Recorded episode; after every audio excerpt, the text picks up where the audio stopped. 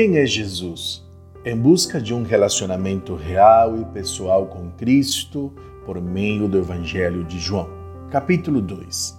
Nesta porção das Escrituras, Jesus se apresenta como aquele que comparece quando ele é convidado. Lemos logo no início, no versículo 2, que Jesus e os seus discípulos tinham sido convidados para um casamento e ele esteve ali.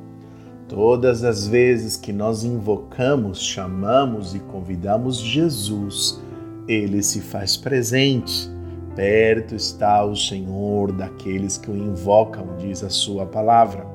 Jesus também se apresenta como aquele que realiza milagres, aquele que traz de volta quando a alegria termina ele traz de volta a alegria.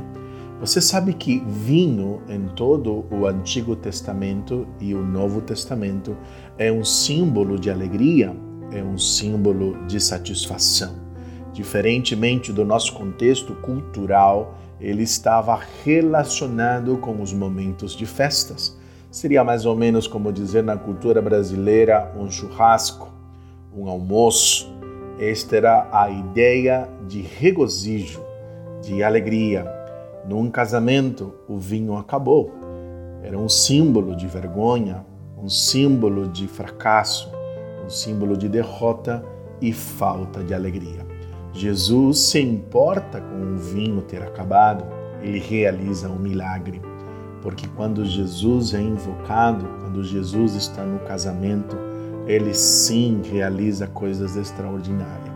Jesus criou o casamento para que houvesse alegria e ele tem o poder de trazer de volta a alegria conjugal.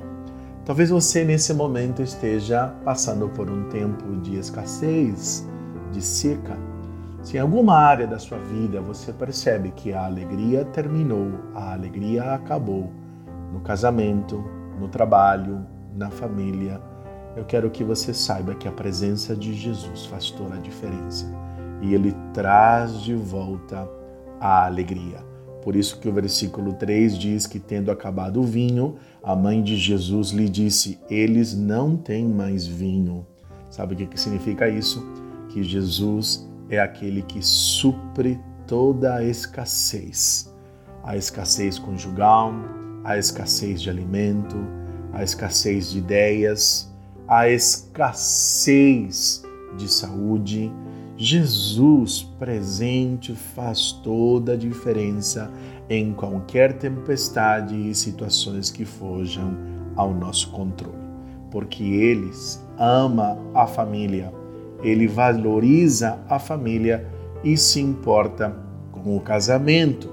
Então Jesus se apresenta aqui como aquele também que ama o casamento. Além do mais, nesta porção e neste capítulo, Jesus se apresenta como aquele que se importa com as coisas do Pai, com a casa do Pai, se importa com aquilo que Deus se importa. No versículo 14 e 15, o texto diz que no pátio do templo, Jesus viu alguns vendendo bois, ovelhas e pombas e outros assentados diante de mesas trocando dinheiro. Então ele fez um chicote de cordas e expulsou todos do templo, bem como as ovelhas e os bois, espalhou as moedas dos cambistas e virou as suas mesas. Jesus manifesta uma ira pela justiça de Deus. Jesus manifesta uma insatisfação diante daquilo que confronta o caráter de Deus o templo tinha se tornado num lugar de ladrões, num lugar de exploração do pobre. A palavra de Deus dizia que as pessoas deveriam oferecer sacrifícios de perdão. Aqueles que tinham recursos trariam um cordeiro, que não tinha recurso deveria trazer duas pombas. Deus olhava para o necessitado. Mas aqui, inclusive, as pombas estavam sendo vendidas a espiritualidade tinha se tornado um lugar de exploração. Por conta disso, Jesus revela a sua ira e ele não ataca pessoas, ele ataca as coisas. A ira nunca pode ser um pretexto para atacar pessoas. Nós precisamos atacar as injustiças, atacar as circunstâncias, revoltar-nos com aquilo que Deus também se revolta, mas nunca ferir pessoas. Jesus não fez isso.